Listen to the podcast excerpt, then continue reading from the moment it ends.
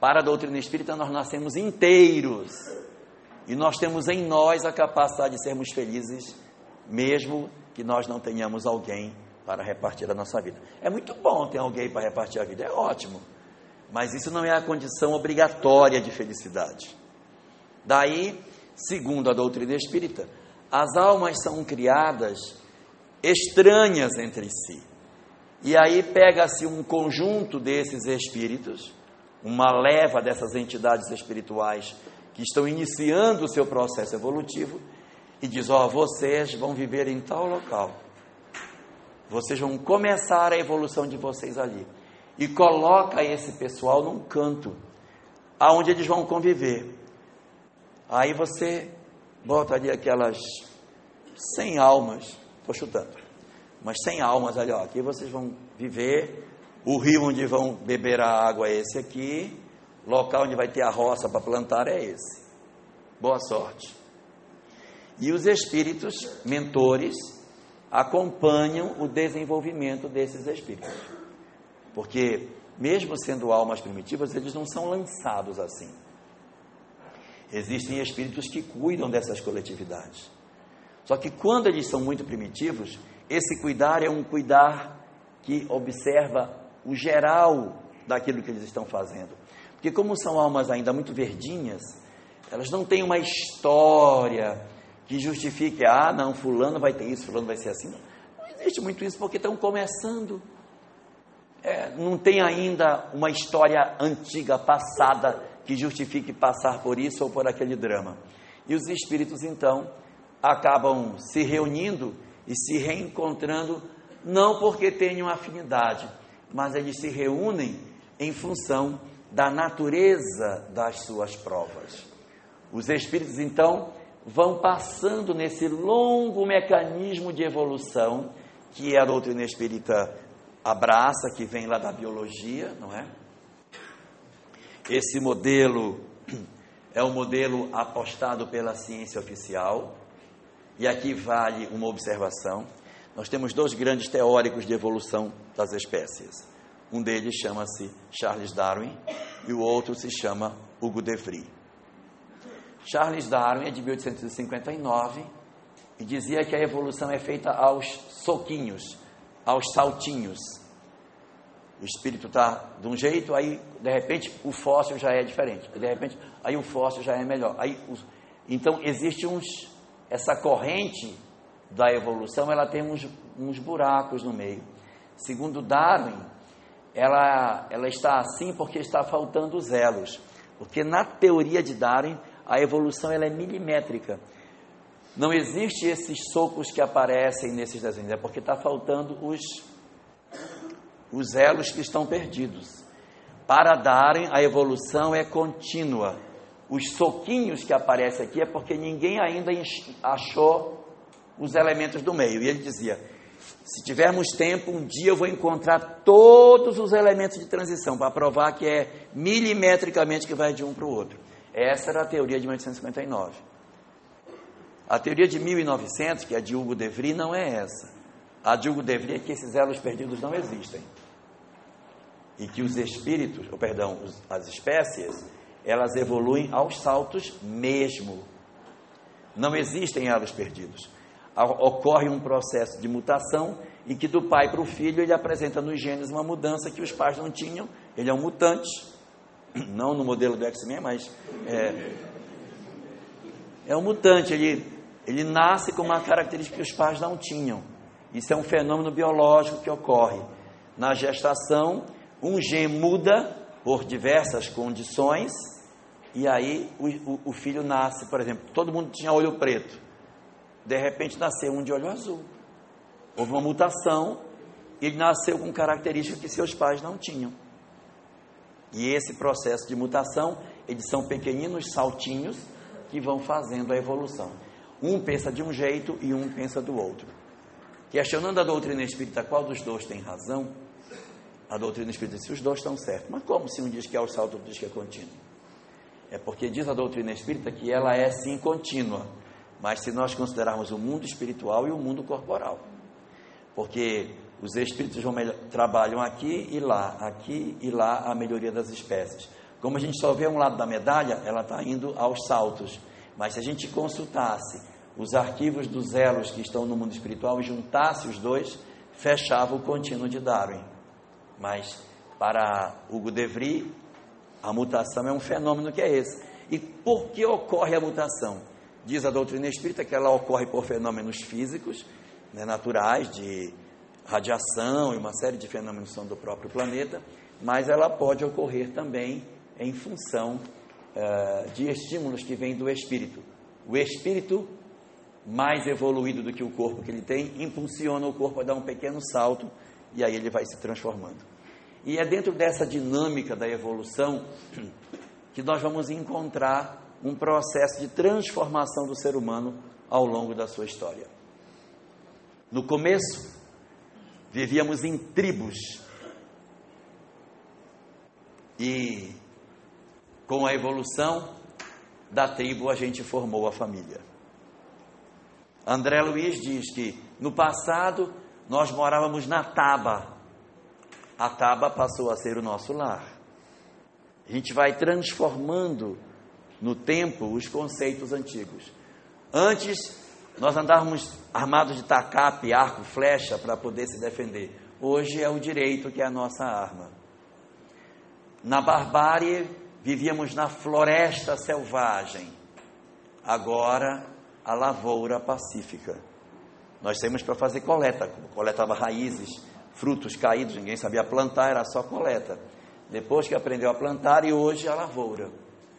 Antes éramos movidos pelo impulso, hoje quando escolhemos alguém, não é mais pelo impulso físico, mas pela comunhão dos nossos ideais. Antes o interesse era defender o território. Hoje, se é alguma coisa que interessa para nós, não é o território, mas a pátria, o sentido de nação. Antes vivíamos na barbárie e hoje caminhamos para a civilização.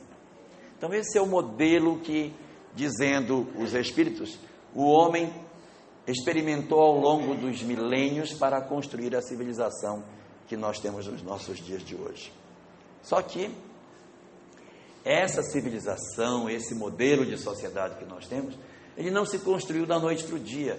Ele foi construído de maneira muito longa, muito vagarosa, a partir do convívio que os espíritos foram mantendo uns com os outros. E aí, logo no começo da nossa evolução, quando a gente vivia na barbárie, nós vivíamos em sociedade, não sabíamos nada de nada. E de repente, nós nos vimos para conviver com outras pessoas. Só que essas pessoas que vieram para conviver conosco nos são estranhas, não sabemos quem são. São espíritos que chegaram para viver conosco. Quem são eles? Eu não sei, nós somos todos espíritos primitivos, iniciando o nosso processo de desenvolvimento. Não sei nada deles. Nem se gosto, nem se não gosto. E vieram outros espíritos para conviver conosco. Também não sei se eu gosto ou se eu não gosto. Aí você vai conviver com as pessoas, naquela mesma tribo, naquele mesmo lugar, naquele mesmo espaço, convivendo dia após dia e pegando água no rio, comendo junto, caçando junto, vivendo junto.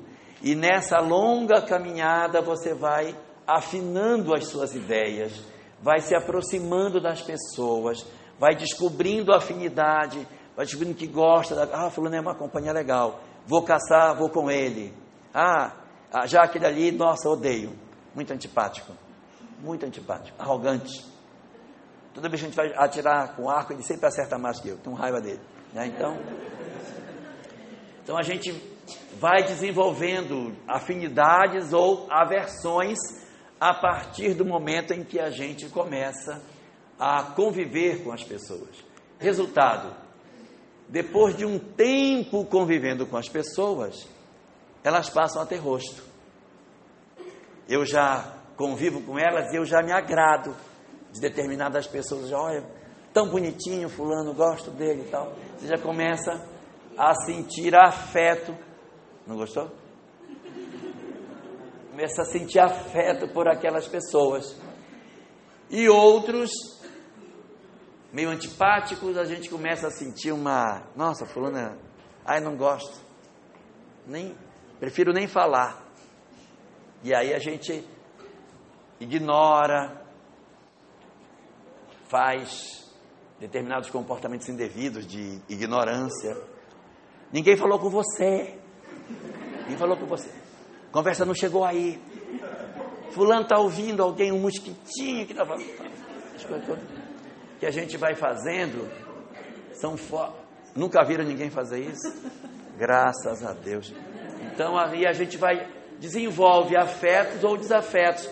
Isso é normal porque eles foram conviver, eram pequenos, mas vai crescendo, ficou adulto, passou 40, 50, 80 anos convivendo, agora já não são mais estranhos. Agora eles já conhecem uns aos outros. E à medida que a gente vai é, chegando para conviver, outros vão chegando para conviver também. Meio alegrinhos e tal, vão chegando. Você já desenvolveu afeto ou desafeto pelas pessoas e estão chegando outros para conviver. É assim que começa a nossa relação com as pessoas.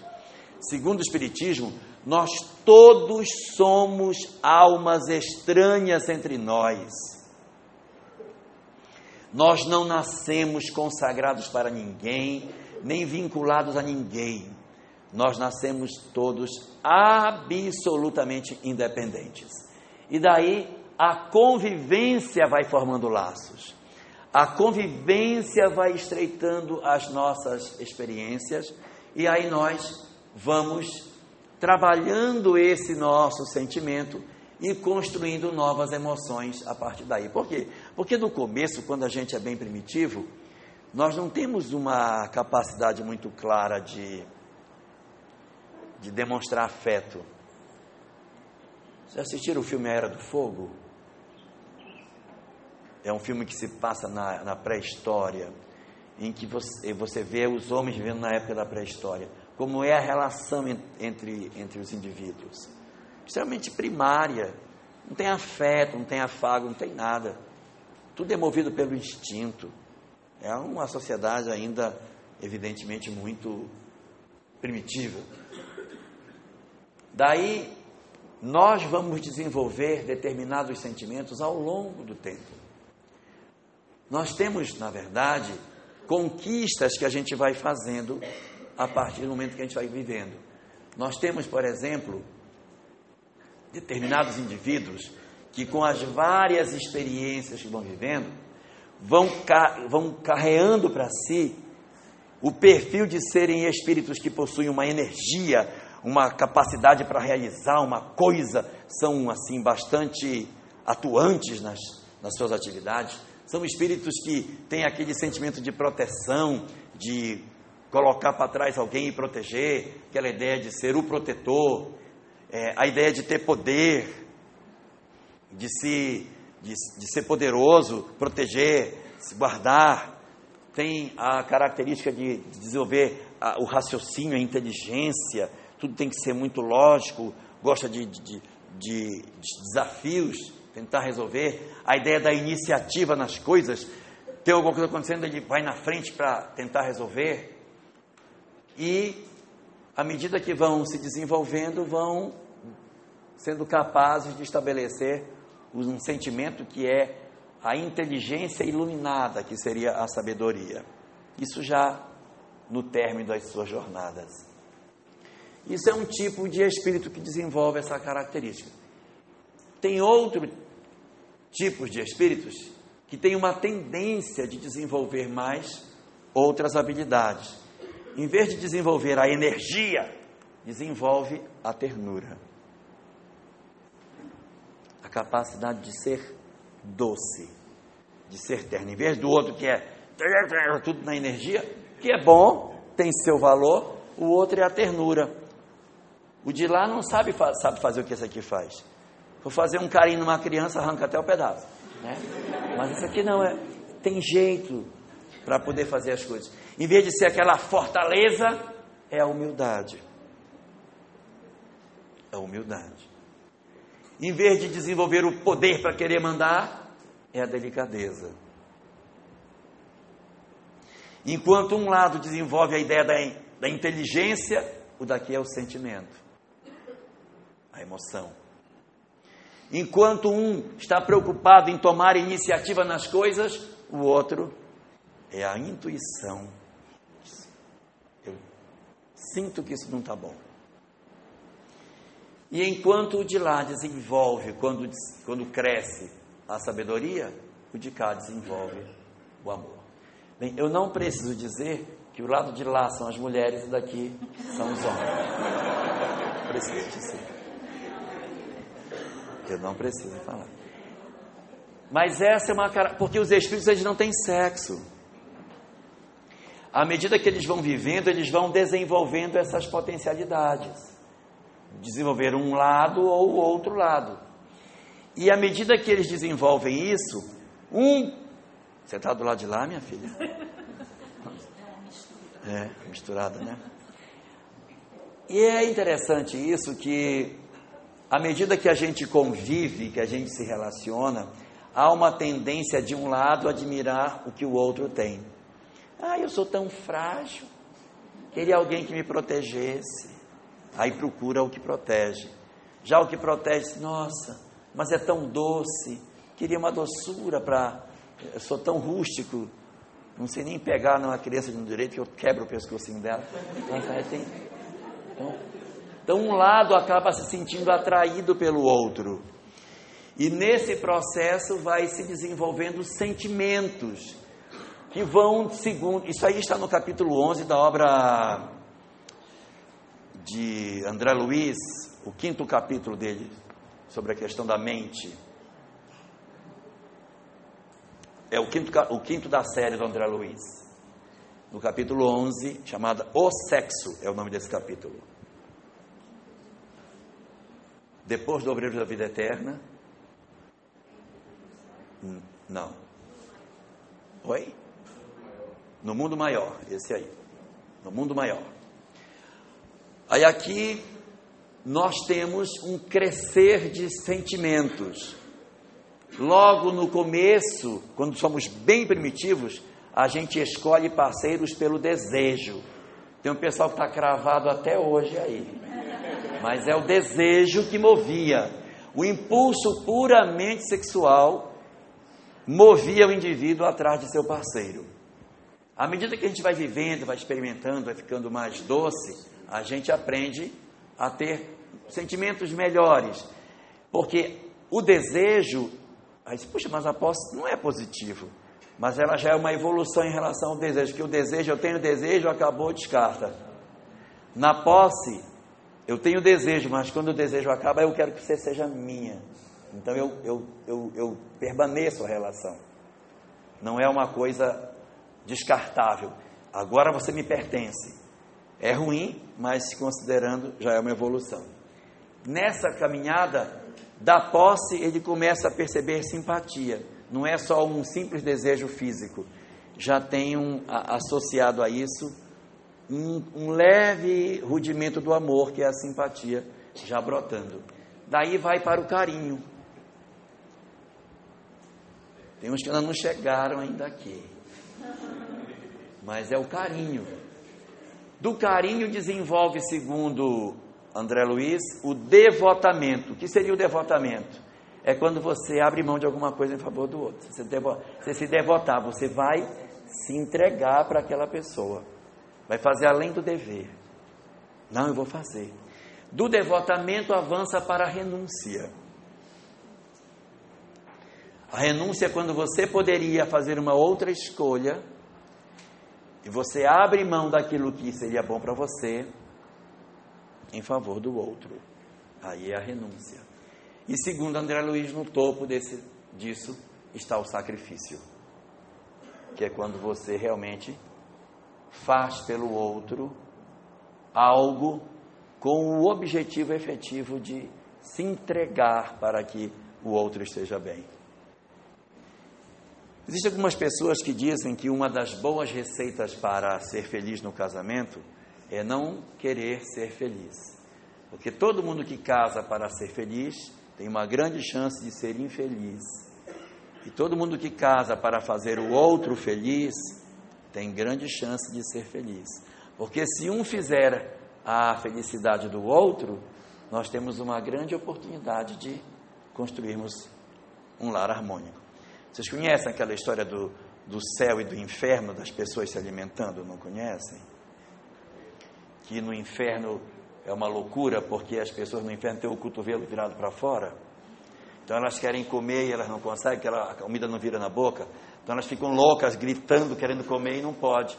Passam fome e é uma casa onde todo mundo grita e ninguém se entende. O céu é uma harmonia, uma bênção.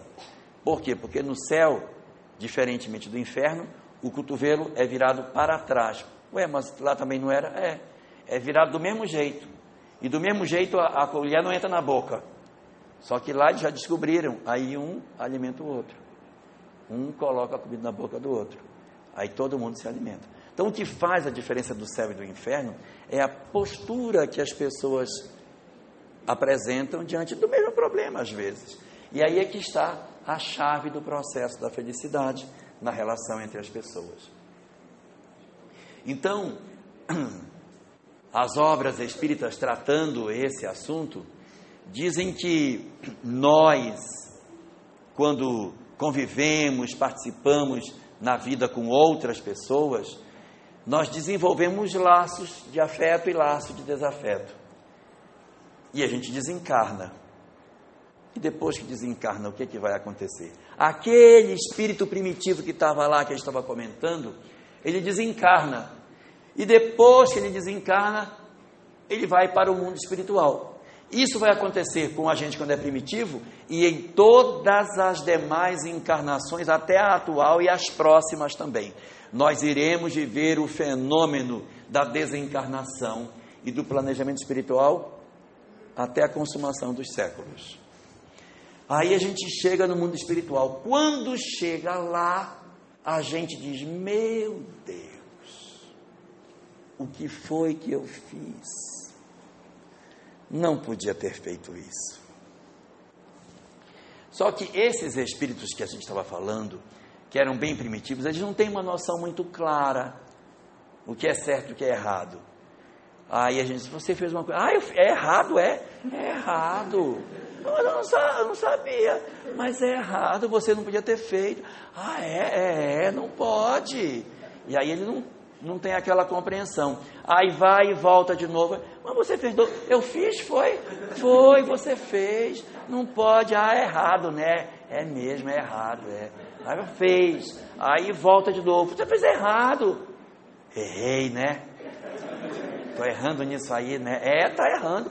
Então aí, à medida que a gente vai indo e voltando, a gente vai tendo cobranças maiores, porque a nossa própria consciência vai se dilatando. Nós vamos ter mais compreensão sobre as coisas.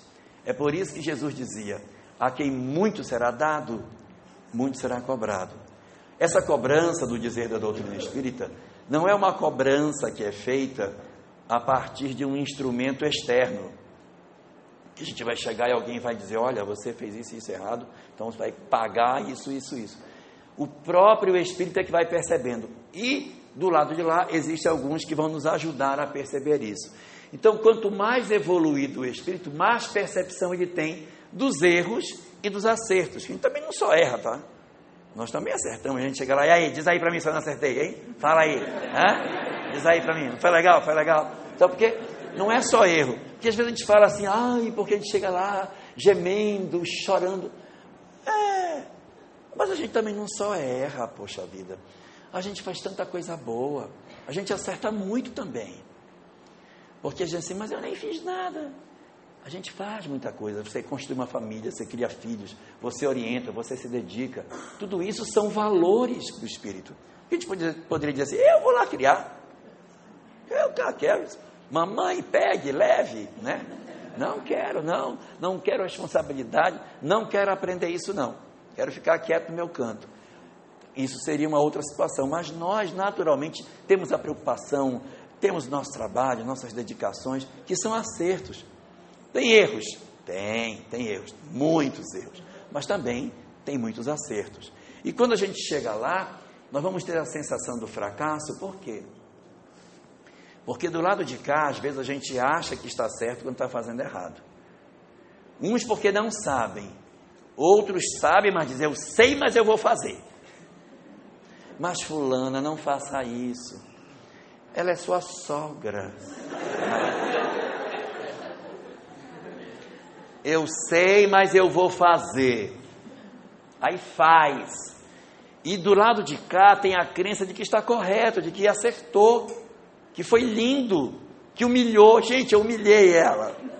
Sabe a cara dela? Humilhei, acabei com ela.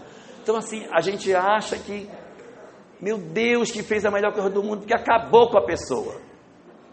Do lado de lá da vida, as coisas são diferentes. Porque quando a gente se defronta com a imortalidade, é natural no espírito a sensação de que ele precisa mudar a sua postura. Isso aí é uma, uma consequência natural. Ele percebe que errou e ele já começa a se autocobrar e diz, não, não podia ter feito isso, não podia ter feito isso. E aquilo que aqui desse lado a gente dizia, ixi, estou nem aí, pode mandar a consequência espiritual que eu assumo. Chega do lado de lá, chora, chora, chora. Né? Eu vou fazer. Por isso que a sensação de fracasso é tão comum, porque nós nos iludimos. Vejam que não há nenhuma religião que diga para nós assim: olha, não goste dos outros, não, odeie as pessoas, é melhor, tenha raiva deles. Não, elas dizem assim: ame o seu próximo, faça, seja bom para as pessoas, cuide dos outros, seja fraterno. Então você vai sendo estimulado a fazer o bem. E a gente, mesmo ouvindo isso, nem sempre a gente faz. Resultado: nós, quando percebemos o nosso fracasso, começamos a ter o desejo de voltar. Não, não quero ficar aqui. Eu preciso voltar, eu tenho que consertar, gente. Fiz muita besteira.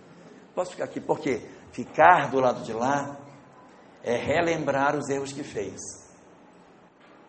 É muito parecido quando no jogo de futebol o técnico vai, fulano, vai para o banco, botar fulano no seu lugar, e você fica do banco olhando, puxa, essa bola, se eu tivesse lá, eu chutava. Puxa, essa bola, aí, deixa eu entrar, deixa eu entrar, eu ganho o jogo, deixa eu entrar. E eu, não, fica aí. Não, mas eu quero, não volta mais. Aí a pessoa fica desesperada, por quê? Porque ela acha que se ela voltar para o jogo, ela vai virar o placar. E nem sempre a gente precisa fazer um novo, não. Tu vai treinar de novo, que você errou muito. Tu vai treinar, aí eu te jogo no jogo de novo. Mas senta no banco. Espera, a partida vai acabar, Vamos fazer um treinamento, melhorar a tua pontaria, aí você volta a bater essa falta de novo. Né? Aí, resultado: o desejo de voltar existe, mas não pode ser imediato. Por quê? Porque a gente precisa rever os nossos conceitos. E aí vem as etapas que vão acontecer no futuro.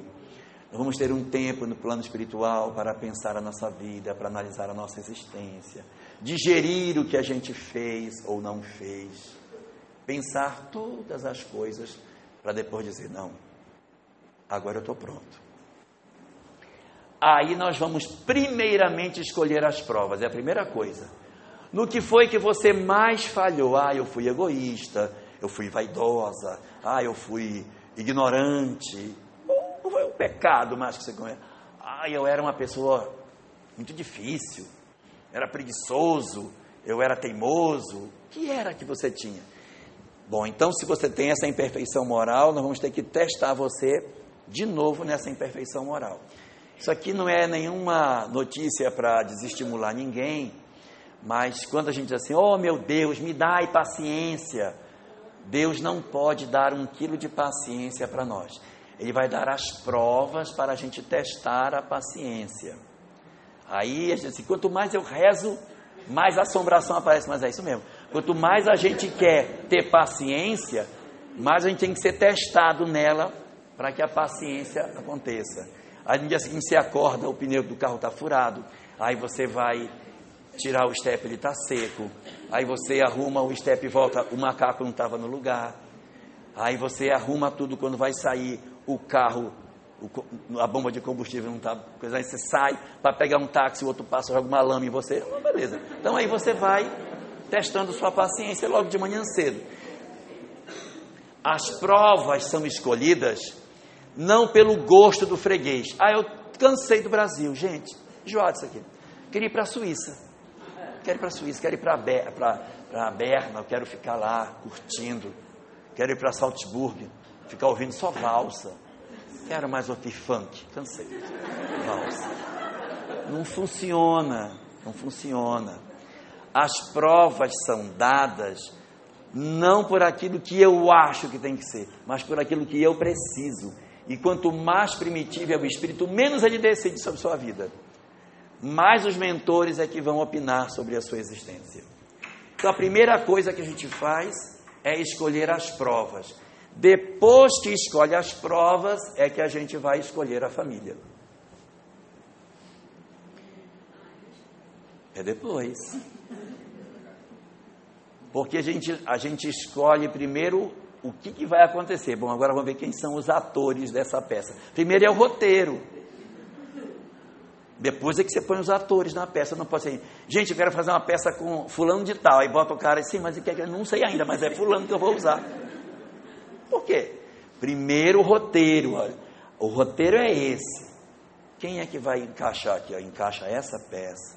Esse encaixa. Esse também. Aí você vai construir. Então a profissão vai ser essa. Para encaixar nas provas que você vai ter. Aí as provas definidas Definida a família, aí vem a terceira etapa, que é a escolha do corpo. Agora vamos definir como vai ser seu corpício.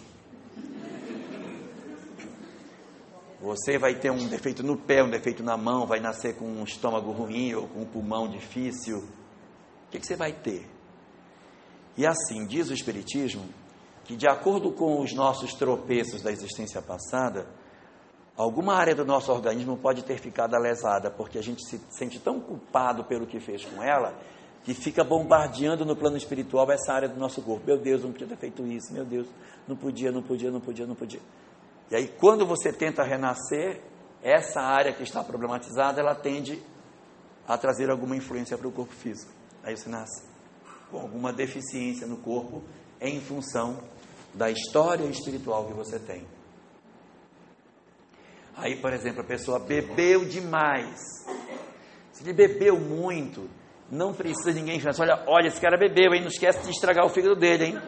Não esquece de estragar. Não esquece, aí, reencarnou, estragou o fígado dele. Cara, esqueci, ele nasceu com fígado bom, não era. Não precisa se preocupar.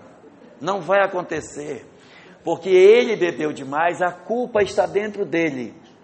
Quando ele começa a formar o bebê, ele natural, a energia ruim que ele tem, naturalmente vai tendo dificuldade de fazer um fígado saudável.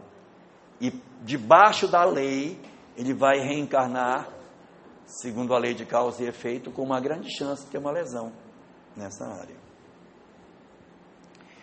Quando o espírito tem muito comprometimento, mas ele tem muitas conquistas e vale a pena apostar nele, então pode ser dado um acréscimo de misericórdia. Fulano deveria nascer com determinada área do organismo doente, mas ele não vai nascer porque ele tem um trabalho para realizar. Aí nessa hora os espíritos atuam minimizando a influência do espírito que pode lesionar o corpo. Não sei se estou sendo claro. Por exemplo, eu tenho uma cantora, canta maravilhosamente bem, mas gosta de um fuxico que você não faz ideia. Quando chegou do lado de lá da vida, que ela lembrava de quanta intriga ela fez, ela ficava com tanta vergonha que ela mutilou a área da boca. Exatamente a que ela usa para cantar, gente. E aí? Vai nascer com a mutilação? Se nascer com a mutilação, não vai poder cantar. Ou vai nascer, vai ou não vai? A depender da situação, vai. Vai nascer com a, com a garganta boa, toda essa parte da boca vai nascer normal. É, é. E aí, o, e aí? Não, para ela poder cantar, e ela vai poder, com esse canto, é, levar a, o bem, a arte para muitos lugares, vai ser bom. Tá aí o defeito dela, está guardadinho no espírito. Se ela mantiver uma conduta equilibrado, equilibrada, isso que ela fez não vai aparecer no corpo. Mas se ela tiver uma conduta torta, o que a gente está poupando hoje, amanhã aparece. Então a gente nasce com algumas doenças que não estão no corpo, estão só na alma. A doutrina espírita chama isso de predisposições mórbidas. É a tendência para desenvolver determinadas doenças, pode ser em qualquer parte do corpo, que podem ser desencadeadas se a nossa conduta se desequilibrar. Se você mantiver a conduta equilibrada, aquela doença que está na alma não vai para o corpo. Desequilibrou, aí começa o bombardeio, porque tira a proteção que existia. E esse bombardeio lento ao longo do tempo, aí começa a aparecer um tumor aqui, uma coisa ali, uma doença. Tal. E aí quando você vê, a pessoa já está toda comprometida. Isso pode acontecer também. Então são as situações nas quais o indivíduo, em função dos tropeços que ele teve de uma dada existência, ele pode nascer com uma lesão ou não. Se for pegar debaixo da lei, o órgão comprometido gera um corpo doente. Se o espírito tiver mérito, aquilo vem, mas vem guardado. Se ele mantiver a linha, aquele processo vai se dissolvendo nas ações do bem e de repente ele nem vem a enfrentar uma doença nas próximas existências. Se tiver uma boa conduta, aquilo vai se dissolvendo, dissolvendo e na próxima existência não tem. Então tem casos e casos que podem acontecer. E tem situações que a cantora ia reencarnar, e aí, mas ela vai nascer cantora ou não? Não, não vai não, ela vai nascer com problema na fala. Ela vai nascer realmente. Embora seja uma cantora excepcional, uma, olha, fulana é uma bailarina, meu Deus, no passado era uma bailarina extraordinária. Quando criança caiu da escada, torceu, quebrou o pé, não pode fazer balé. E a mãe, mas a minha filha é uma maravilha para balé, e o pezinho dela não deixa ela. E às vezes começa a insistir para fazer, e a, a, a, reencarnação já tirou o cara fora para ele não fazer balé. Aí ela põe a menina a fazer balé e joga, ela pega a mesma experiência do ontem. Então tem coisas e coisas que podem acontecer conosco. Então existe a escolha do corpo, e depois da escolha do corpo, nós temos as doenças que podem acontecer conosco. Essas doenças elas podem se dar por três razões. Primeira razão é quando a gente tem um débito do ontem. Você tem uma culpa do passado e aí renasce agora com a doença em função das culpas que traz do ontem. Mas nem toda doença decorre de uma culpa do passado. Eu posso ter doenças que decorrem do presente, da situação do presente. Eu estou fazendo hoje alguma coisa, peguei uma doença desse, dessa encarnação.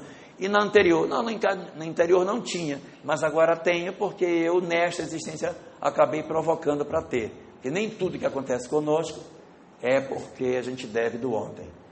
E há um, outro tipo de doença que a gente tem, que é para deixar o exemplo para as pessoas de como você pode agir, não porque deva, mas para que as pessoas vejam, nossa, mas fulano. A gente não pode pensar que se uma pessoa sofre, é porque ela obrigatoriamente tem compromisso do passado. Senão o karma de Jesus devia ser horrível, né? Ele foi traído pelos amigos, torturado, pregado. Então não, a gente não pode assim, ah, ah, tá sofrendo, ah, tá sofrendo, isso é porque é espírito devedor. Nem sempre. Às vezes pode ser uma pessoa que está dando um exemplo. O que vai dar o sentido das coisas é como nós nos posicionamos diante da prova. Se a pessoa reclama demais da prova, é um grande indicativo forte de que ela deve do passado. Quando ela não reclama e leva bem e deixa um exemplo, é um sinalizador que pode ser um espírito em missão, mostrando para nós como que se pode trabalhar diante dessas faltas. Bom, a gente deseja voltar, mas não é tão fácil assim, porque as condições para a gente retornar têm que estar adequadas. Às vezes a gente programa a família, mas fulano está encarnado, tem que esperar desencarnar para vir. Ou vai pegar outra. Como é que vai ser?